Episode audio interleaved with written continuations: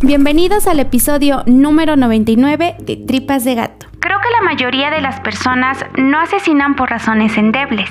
Creo que las personas son empujadas a un rincón donde no tienen otras opciones. Estas fueron las palabras de una escritora apasionada por las novelas románticas con toques criminales y que tiempo después se convertiría en la protagonista de su propia novela criminal.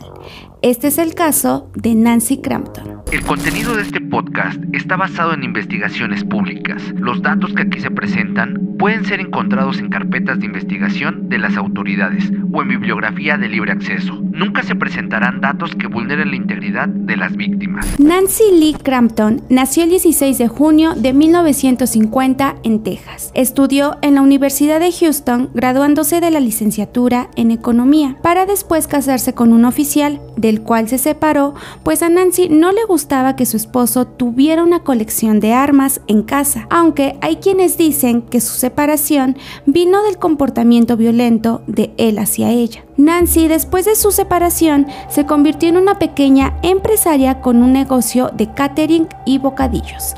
A la par, disfrutaba pasar su tiempo libre escribiendo novelas de amor y crimen. Hubo quienes creían que esas historias hablaban de lo que había vivido en su matrimonio pasado, pero esto nunca se comprobó. Después de su divorcio, se mudó a Oregon en 1990 y con intenciones de aprender más sobre cocina, se inscribió a unas clases en una universidad de ese lugar. Ahí conoció al chef y maestro del curso Daniel Brophy, o mejor conocido como Dan, así lo llamaban sus amigos. Pronto, ambos comenzaron a sentir atracción y empezó a surgir una relación a escondidas, que más allá de que fuera por temor a los lineamientos de la escuela que no lo permitía, era porque Dan era casado.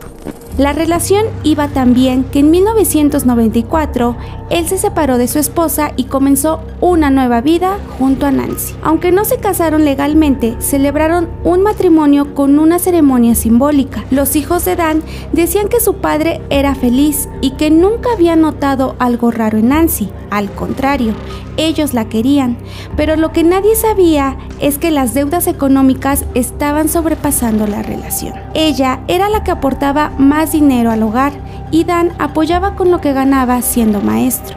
Las deudas se iban acumulando y por esta razón Nancy intentaba meterse más en la escritura para que alguien la volteara a ver. De los libros que publicó, las reseñas son escasas y poco favorables, lo que disminuyó sus ventas.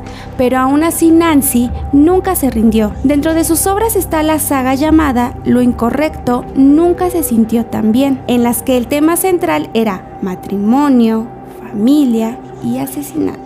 También publicaba ensayos en blogs de internet y en el año 2011 compartió el que se llamaba Cómo asesinar a tu marido, el cual describe cinco motivos para llevar a cometer algo como esto, los cuales son financiero, mentir o hacer trampa, infidelidad, abuso o ser un asesino. Estos puntos iban seguidos de procedimientos para realizar el crimen, utilizando cuchillos, garrotes, veneno, objetos pesados y hasta contratar a un profesional. Todo esto, al igual que sus novelas, solo eran ficción en la mente de Nancy, o al menos eso se creía. En la mañana del 2 de junio de 2018, cuando Dan se iba al trabajo como era costumbre, en cuanto entró a la cocina de la universidad, dos disparos lo recibían. A los minutos, una maestra que apenas iba llegando se percataba de que una persona estaba tirada en el suelo, dándose cuenta de que se trataba de Dan. Según el informe, de los dos disparos, el del pecho le quitó la vida inmediatamente porque atravesó el corazón. La policía descartó que esto se tratara de un robo porque todas sus pertenencias estaban en la escena e inmediatamente se le informó a Nancy. Consternada dijo que no sabía quién podía haber sido, pues aseguró que él no tenía enemigos. En ese primer instante le preguntaron qué es lo que ella estaba haciendo al momento en que todo pasó y dijo que no estaba en casa porque estaba en la calle paseando a sus perros. Dan era un profesor querido por sus alumnos y su familia, así que le rindieron un homenaje al día siguiente, y Nancy había sido invitada, pero el ambiente se tornaba un poco raro con su presencia. Ella estaba tranquila y en momentos parecía tener una leve sonrisa dibujada en su cara.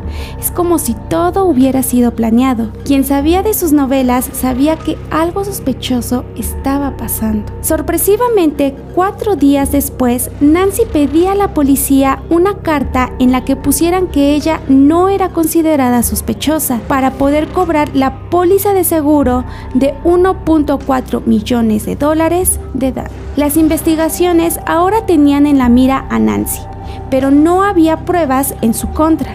Mientras, ella seguía haciendo su vida con normalidad como si nada hubiera pasado. Investigando a profundidad sus novelas, la policía encontró la historia de una mujer que manda asesinar a su esposo para cobrar la póliza. Cuando comenzó el juicio y al ser interrogada Nancy, le preguntaron al respecto sobre esta extraña coincidencia y ella dijo que no había relación y que era inocente, pues asesinar a su esposo no tenía sentido porque ambos eran un buen equipo y económicamente todo funcionaba mejor si los dos trabajaban. El juicio continuó y presentaron los videos de vigilancia en los que se veía a Nancy manejar por la universidad cuando el asesinato había ocurrido. Ella dijo que no recordaba eso.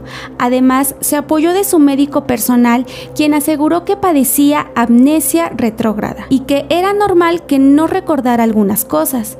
Pero después cambió la versión y dijo que acostumbraba a rondar esos lugares porque actualmente eran motivo de inspiración para la novela que estaba escribiendo.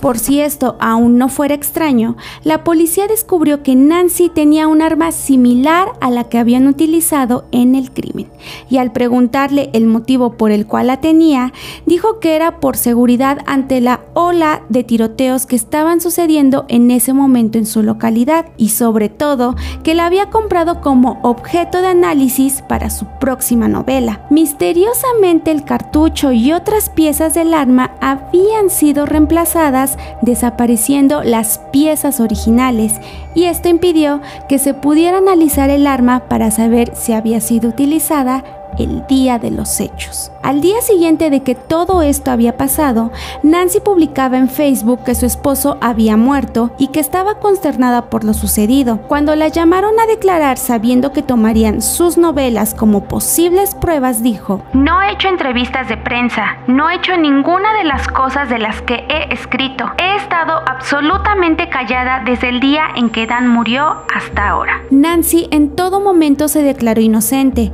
y dijo que no había matado a su esposo, incluso no sabía cómo defenderse, y dijo, Creo que la mayoría de las personas no asesinan por razones endebles. Creo que las personas son empujadas a un rincón donde no tienen otras opciones. Nancy parecía tener respuesta para todo lo que se le estaba cuestionando, pero la última prueba era la decisiva. Sorpresivamente las deudas económicas habían desaparecido y al jurado le fue suficiente tomar como principal móvil el cobro de seguro y el arma que era similar para declararla culpable. El fiscal dijo, No es por el dinero, es por el estilo de vida que Nancy quería y que Dan no le podía dar. Fue hasta el pasado 2022 que por fin había una sentencia para Nancy, quien ya tiene 71 años, y esta fue cadena perpetua considerando libertad condicional después de los 25 años. La familia de Dan estuvo presente y mostraron su enojo. El hijo mayor dijo, Eres un monstruo y me avergüenzo de tener que admitir a mis hijos que gente como tú camina entre nosotros sin ser detectada. Viviste a sombra de un gran ser humano. Actualmente Nancy sigue diciendo que es inocente y que no ha podido llorar a la muerte de Dan. Lamenta que a su edad esté tras las rejas, pero lamenta más que la verdad no saliera a flote. Hay quienes creen que en efecto ella no fue quien lo hizo, pero que posiblemente pudo contratar a alguien más. La teoría tomó fuerza con algo que escribió en uno de sus libros sobre el error de contratar a alguien para cometer un crimen por ti, pues según Nancy, siempre terminan delatándote. Algunas de sus obras siguen en línea, pero los ensayos polémicos fueron bajados, y aunque no se sabe qué seguirá en la vida de Nancy, lo que muchos acordaron es que ella sí supo llevar a la vida real lo que solo era meramente ficción. Este fue el caso de Nancy Crampton. Y bien, díganos qué les pareció este episodio. Iniciamos el año, vamos por el episodio número 100. En comentarios nos pueden dejar lo que opinan y también de qué creen que será nuestro capítulo número 100, el especial. Pueden dejarlo en comentarios, nosotros lo vamos a estar leyendo. Y muchísimas gracias a todos los que nos han mandado mensajitos de inicio de año, deseándonos cosas buenas para tripas de gato. Muchísimas gracias, deseamos lo mismo para ustedes esperamos que estén pasando un buen inicio de año. Y vámonos con los saludos para Ale Suárez hasta Michoacán, para Linda Regina Dima Sarmiento, para Brian Tucker y su hermano Fernando que nos escuchan hasta Guatemala, para Daniel Santamaría hasta Huejotzingo, Puebla, saludos, y para Virginia Ortiz hasta España. Muchísimas gracias a todos los que nos escuchan en diferentes lados, diferentes países y ya saben si quieren un saludo en el próximo episodio, déjenlo en comentarios. Todas nuestras redes aparecen en la descripción. Síganos en TikTok, ahí estamos subiendo contenido nuevo, tops y algunas cápsulas de los episodios pasados. Y en Spotify, YouTube, Amazon, eh, Apple Podcast y básicamente en todas las plataformas para escuchar podcast. Y sin más que decir, yo soy Beth y recuerden que lo esencial es invisible a los ojos.